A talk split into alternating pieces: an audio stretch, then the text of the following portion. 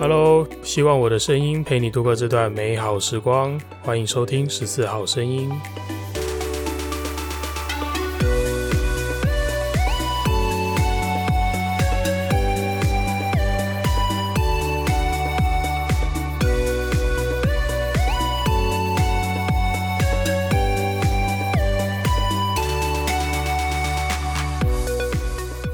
嘿，又是我。我是马丁，欢迎收听这一集的十四号声音。今天要跟大家聊的主题是我的焦虑长官。好，今天看标题就知道我要来靠北消防了。呃，虽然靠北消防二点零这个脸书的粉丝专业已经宣布关站了，就没有再继续更新经营了，但消防圈里面值得靠北的事情哦，绝对不会因为靠北消防关站。那些靠北的事情，当然不会因为这样就靠边站了。所以，呃，今天就是要来靠北消防一下。好，那照惯例啊，在每一次的主题开始之前，我都会先聊聊自己的生活近况。然后我现在啊，现在，呃，我的电脑荧幕旁边有一只猫，我的腿上有一只猫，所以等一下如果录音的时候有什么杂音啊、噪音等等的，呃。我越来越觉得，我在录节目的时候，我开始不那么介意这些环境当中的噪音，或者是我说话的一些停顿啊、一些语助词啊、一些口头禅啊等等的。我觉得越来越不在意这个了，可能。最近也得到蛮多的新的想法了，那我觉得 其中一个就是说，呃，我好像不太需要为了这些，就不太需要那么完美主义。你知道，有一部分的完美主义的背后其实是恐惧和焦虑。对，那这也是我今天要靠北消防的其中一个主题啦，有一点点关系。那我最近自己刚好对恐惧和焦虑这种事情特别有感，遇到了一件蛮重大的事情，然后呃去。做了一些努力把它解决。那解决了之后，我突然觉得十四号声音这个节目，当然我很想要把它做好，呃，很想要呈现一些一百分的东西给大家看。但是我也要让我自己做的舒服啊，我也要能够接受，就是这个东西我今天录制的状态不好，我今天录制的环境不好，那我端出来只能。八十分，我端出来只能九十分，那我也要学着练习去接受吧，去接受这样子的状态吧，而不是说我就很拼命，然后努力录了九十分的不满意，呃，九十四分的不满意，档案删掉重新来，然后一定要弄到一个可能我自己心目中认为九十八、九十九甚至一百分了，一定要弄到这样子的东西，我才愿意把它更新上架。而实际上，我觉得九十九分的东西弄出来，搞不好有人觉得六十九分啊，搞不好有人觉得七十分啊。那那我坚持这个这个数字，然后把自己弄得这么的辛苦，呃，为何呢？何必呢？对，所以这这一点我自己想要做一些改变了，就是也很也开始要慢慢的练习了，就是很大方的。把这样子的自己呈现给大家看，告诉大家说，而我今天的程度就是八十分，我今天状况不好，我就是七十分。那你们可以喜欢，可以讨厌，可以批评，都好。那我决定要让我自己舒服一点。OK，这是一些开头的闲聊啦，当做我啰里啰嗦。好，那除了这个之外啊，今天有一件蛮重大的事情，今天我去看了医生。那我去看的是北医的运动医学科，我已经第 N 次来这个门诊报道了，都是各种的那种那健身啊、出勤啊，弄的运动伤害。那这一次我去看的是一个我自己左手腕、左手腕上面的一个伤势。最近，诶、其实也不是最近了，已经一年有了吧？呃，这个伤势一直。隐隐约约那种默默的困扰着我，比方说我举哑铃，某一个角度的时候，哇，它就会痛，它就不舒服，没有力气；或者是我要抬担架，我们担架要上救护车前要把尾巴先提高，诶，那个提高的动作动作，我把手腕往往外转，往上翻，这个动作我会剧痛，我会爆痛，诶，对，所以其实实际上每次在那样子抬担架的时候，你要么自己硬撑，要么就是用另外一只手多出一点力。这一年来我一直都是这样。那到最近真的是，哦，好，你现在听到的声音就是我的猫咪正在追逐战。那我可能会把它后置 P 掉，也可能不会。呃，看我到时候剪辑的心情哈。如我前面所说的，好，呃，刚提到就是手腕上的伤势。对，他最近又开始更加的困扰着我，就越来越痛了，所以还是决定要去给医生看一下，检查一下。那这位医生就是之前帮我左肩我韧带断掉的时候，呃，就是这位医生帮我看诊、检查跟开刀的。那这次我看到他，呃，他帮我检查完，他又摇摇头，他就说：“这这个。”不太妙啊！我一直想说，你你又不太妙。你上次检查到我要开刀的时候，你就说不太妙。你这次检查完，你又这样说，难道我又要开刀了吗？哎，他他还真的说是哎。这次呢，我检查出来，他给我的诊断啦，是一个叫 TFCC 损伤。这个 TFCC 呢，就是三角纤维软骨复合体。一个长在手腕的下方，靠小指那一侧的手腕上面，有一个三角纤维软骨，那边有一条韧带。我觉得这条韧带受伤了，而且受伤的程度不知道怎么样了。就下礼拜去再排 MRI 核磁共振，检查完才知道说，哦，是不是真的断裂啊？断裂到什么程度这样？然后，因为这个关节很不容易自己复原啊，所以估计又是要开刀了。嗯，想不到我会跟北一的刀房、北一开刀的路径这么的熟悉哦，又要第二次再去开刀了。诶，不过事情来了就面对啊，压力来了就扛嘛。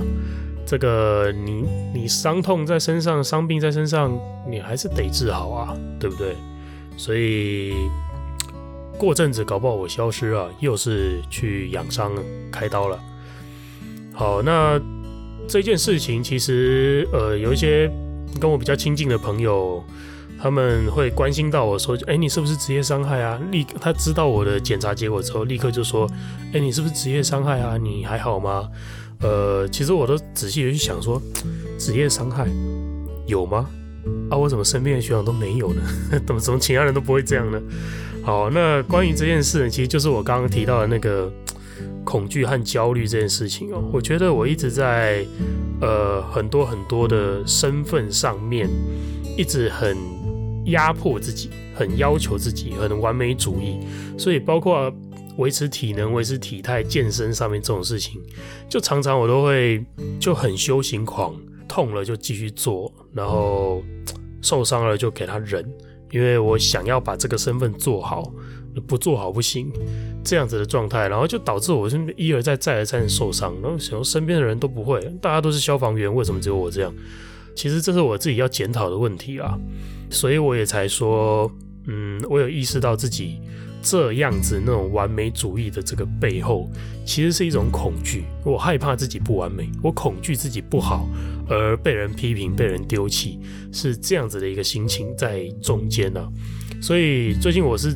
找了我的一个催眠师学姐，请她帮我做催眠咨商疗愈，然后当然我很信任她，她也非常非常的热心帮忙我，帮助我。那我也真的是解决了一个很大很大的这样子的难题啊，一个困着我很久的关卡。现在心里蛮轻松的，做任何事情都觉得蛮轻松的。总之呢，呃，只能说很多时候啊，一个人的自信背后可能是极大的自卑啊。一个自律到极致的背后，也可能源自于恐惧哦。这是我现在蛮有感触的一件事情了。好，这些话留给大家自己慢慢品味了。等到未来有机会，或者大家跟我回复说很想听这一段的话，我再来制作这方面的主题了，跟大家交代一下，呃，到底发生什么事。好，总之现在呢，我只想用自己。舒服的方式去继续创作，用自己舒服的方式，呃，用声音跟大家碰面，好，这样子就好，舒服就好。好了前面扯了好多事不宜迟进入今天的主题吧久违的靠背消防喽。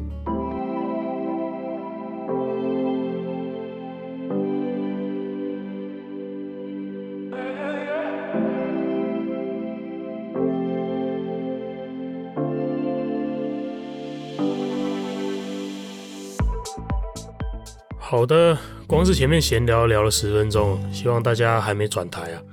那今天今天要靠北什么呢？要靠北我的焦虑长官了。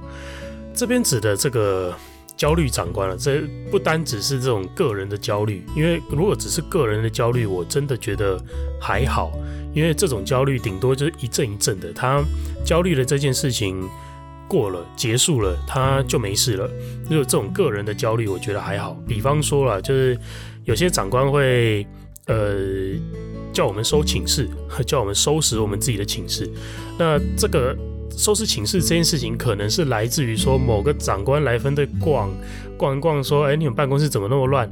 然后分队的干部就觉得啊，办公室好乱，糟了，叫同学去收拾寝室。呃。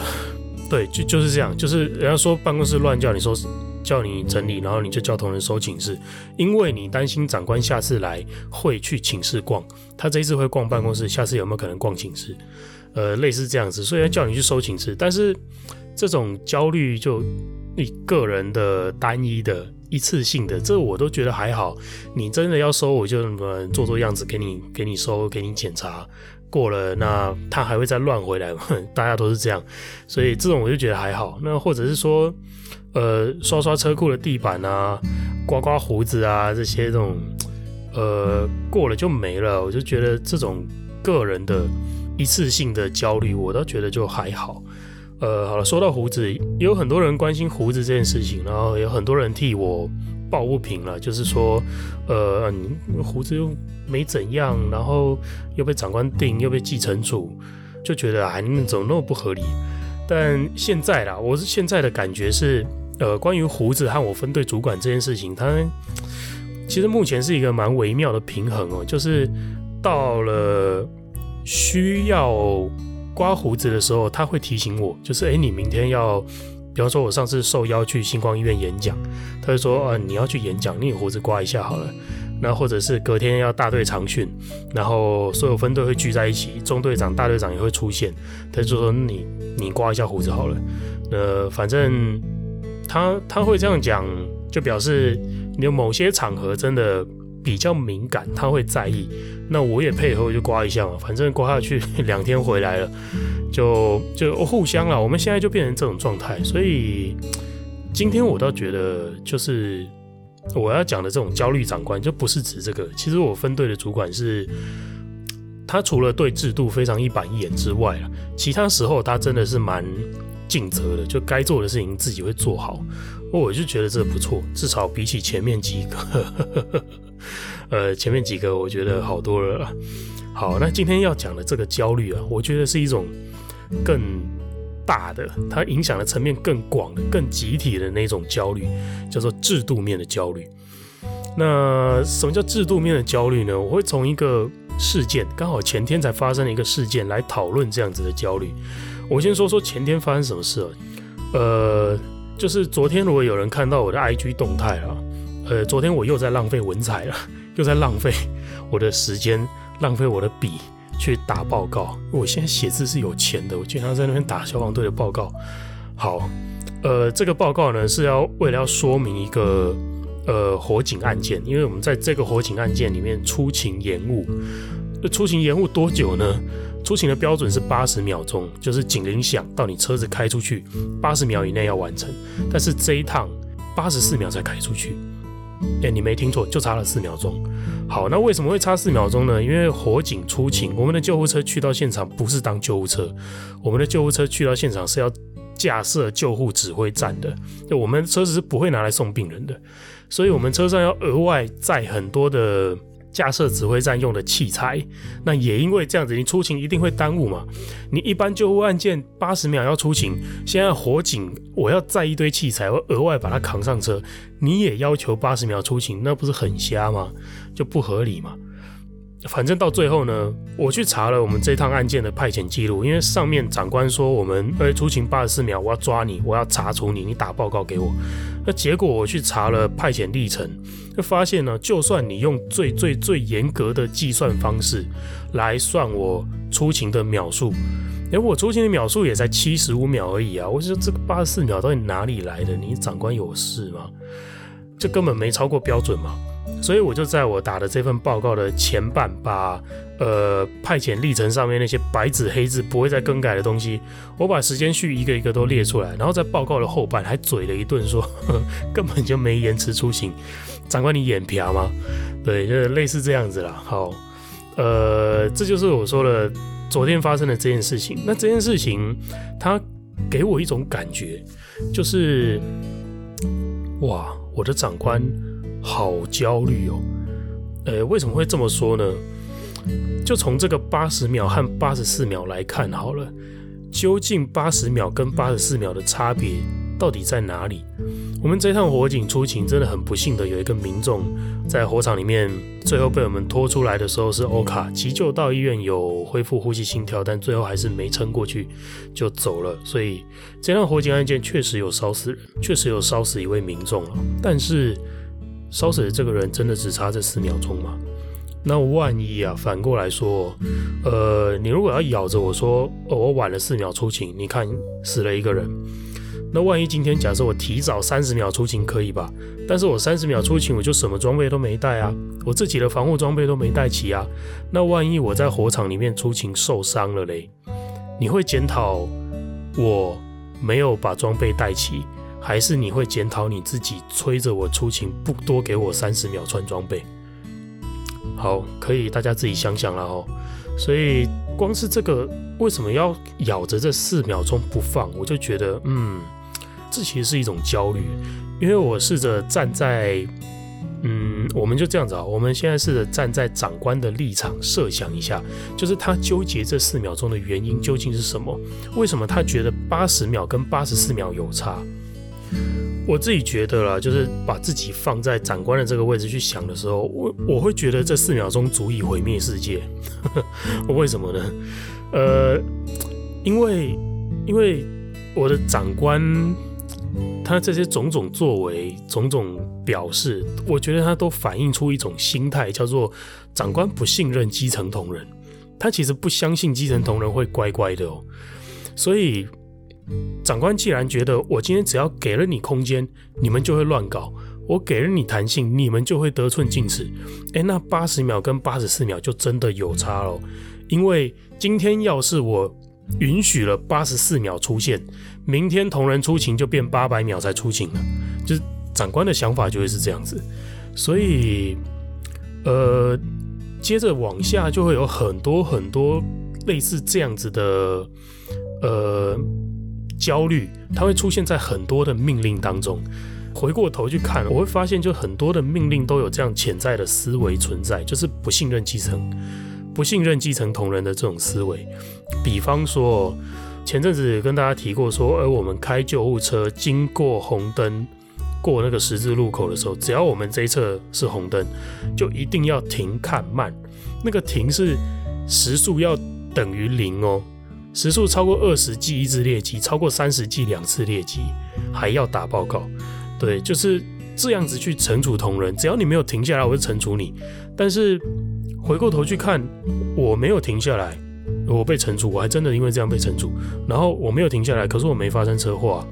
那那你惩处我干嘛？是不是因为你觉得？我只要没停下来，我只要没照做，我就是故意去发生车祸，所以你惩处我嘛？你觉得这样子的心态不对，这样子心态要惩处嘛？但是实际上，我们开车，谁应该说谁开车会故意去发生车祸了？不管我今天开的是救护车、救灾车，我开自己的私家车，都没有人会故意想要去发生车祸啊。所以今天我觉得，就为什么？你不能把这个规定放宽，宣导告诉大家说，你开车要小心，要注意安全。然后，当同仁没有注意安全的时候，发生车祸了。等到发生车祸了，你回头去看肇事责任鉴定，要是肇事责任鉴定在我们同仁这边的责任照责大于五十趴，你再回头来惩处，我觉得那都不迟，因为。肇责大于五十趴，表示这个车祸有一半以上的原因是因为你不小心发生的嘛？那有人不小心，你就把他抓起来电，这个倒是这个我真的没意见。但是今天是我们是非常小心的在开车，我没有想要发生车祸，我已经不幸发生车祸了，你也不看肇责，就在那边乱惩处，叫我打一大堆报告，搞不好根本我就停在原地被人家撞啊！哎，我分队还真的有同仁是停在原地被人家撞，然后足足被烦了一个月还两个月，就那这这背后不就反映出来一个长官他他的焦虑吗？他担心就是哦，我今天这个车祸我要我要是没有揪起来。呃，杀鸡儆猴，就会有一堆人觉得发生车祸没事，发生车祸没关系，他们就尽量会去发生车祸，怎么可能嘛？好，所以，呃，这是我第一个，我觉得这种这一个命令背后有这样子的潜在思维啦。好，那。呃，像胡子其实也是哦，胡子也可以举个例子，就是曾经我跟我分队一个学弟聊天，聊到说，就胡子这个这个东西嘛，因为我觉得根本就不用管，但是那时候学弟就回了我一句说，哦、但是你要想哦，就是他今天允许你蓄胡，就会有其他人都觉得他们可以蓄胡，但是我觉得那可以啊，为什么不行？其他人可以蓄胡啊，怎么了吗？那嗯，我知道那个学弟的意思是说，当一堆人都开始认为可以蓄胡的时候，里面就会有人把自己弄成关公，里面就会有人把自己弄成肯德基爷爷。当然了、我觉得一定有啊，那种就是树大必有枯枝，人多必有白痴。就是你在任何制度底下，都一定有人搞怪啊。你要因为这些搞怪的少数族群，然后就把这个制度，把它把这个制度的解禁视为一个。鬼视为一种恐惧，解禁了一定有人搞怪，解禁了一定会有关公出现，解禁了一定会有肯德基爷爷出现，真的是吗？真的会吗？就，嗯，你如果真的在意蓄胡这件事情，你要不要等到有民众反映这个消防员胡子长这样，跟流浪汉一样，跟游民一样？呃，我不喜欢，我觉得他影响我对消防机关的信任，我要投诉。你等到你真的收到这种投诉的时候再说嘛，而不是说就明明甚至还有人称赞胡子有型，胡子帅气，那没有半个人在嫌说什么有损机关形象，那就你一个人在那边怕神怕鬼的，那那我就觉得很奇怪啊，国父孙中山都留胡子了，你怎么不去纠正他说有损国家形象呢？对啊，我当然可以理解了，长官真的会怕。关公和肯德基爷爷出现，可是出现了，我们就解决嘛。出现了再说嘛。你让大家知道说，哎、我允许蓄胡，但是不是这种蓄。你要蓄，你就给我蓄的跟那个什么，你就给我蓄的跟吴彦祖、刘德华一样。那怎么蓄怎么帅，那就就去嘛。对，可是你如果把你自己蓄成关公，蓄成肯德基爷爷，我就要纠正你。那也 OK 啊。难道说就是？这么大一个消防队出现一个，就出现一个胡子有问题。哎，你二十年消防形象，一一个人留胡子就完蛋，是吗？会吗？所以，呃，这些焦虑我真的都可以理解啦，因为他就其实很像男女交往、情侣交往一样，一朝被蛇咬 这种情节啊，就只要双方有其中一人在。彼此约定好的规矩底下作乱，呃，背叛啊、欺骗啊等等的，而，只要发生一次，那可能另外一方就会觉得，哦，我在进入下一次感情的时候，我要我要盯紧一点嘛，我要小心一点，我要抓紧一点嘛，我们就更加的抗拒，说我把我要把这个规矩给放宽。所以其实这种焦虑我可以理解，但是我是真的很希望有一天我们大家能够去。留点心思去意识到自己在焦虑的是什么东西，去意识到我自己紧抓着不放的那个是什么，到底是原则还是焦虑？坚守原则哦，应该要是一件很让人心里踏实、很让人生活安稳、心定身正这种状态，这个叫坚守原则。那万一我们不小心把焦虑当成原则，然后一直守着不放的时候，那最后就会越抓越紧啊，越紧越焦虑，越焦虑越紧，就是一直这样子反复，变成一个恶性循环。那反而离安稳的生活越来越远了。那我觉得这样子就，可能就真的要去仔细思考一下，你到底坚守的那个是原则还是焦虑喽？